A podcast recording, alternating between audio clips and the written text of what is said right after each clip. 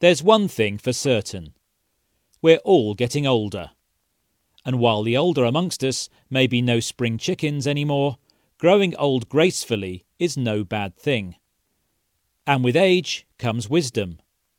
However, as the world population ages, will there be enough people to replace our younger selves? A situation where there are more old people than young certainly has an effect on the world.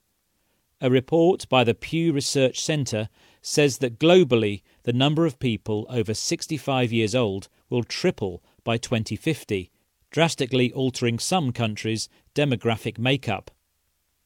This growing and dependent population means that there is an increased demand for health and social care. Governments will struggle to provide satisfactory pensions, which are ultimately funded by taxes paid by the working population.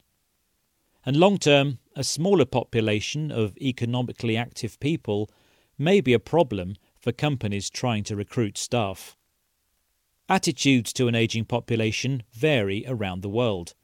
The Pew Research Center survey found that 87% of Japanese people were most concerned about it, while only 26% of people from the USA were. Here, immigration is helping to boost the younger workforce. Some countries thought the elderly should take care of themselves, while others thought it was the responsibility of the family. Many thought the government should be responsible. But old age shouldn't just be seen negatively.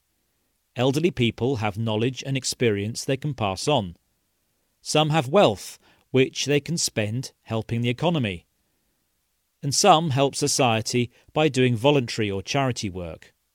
Of course, solutions are needed to tackle the issue, and these include increasing the retirement age, encouraging people to save for the future, persuading skilled and educated migrants to fill labour shortages, or even convincing people to have more children.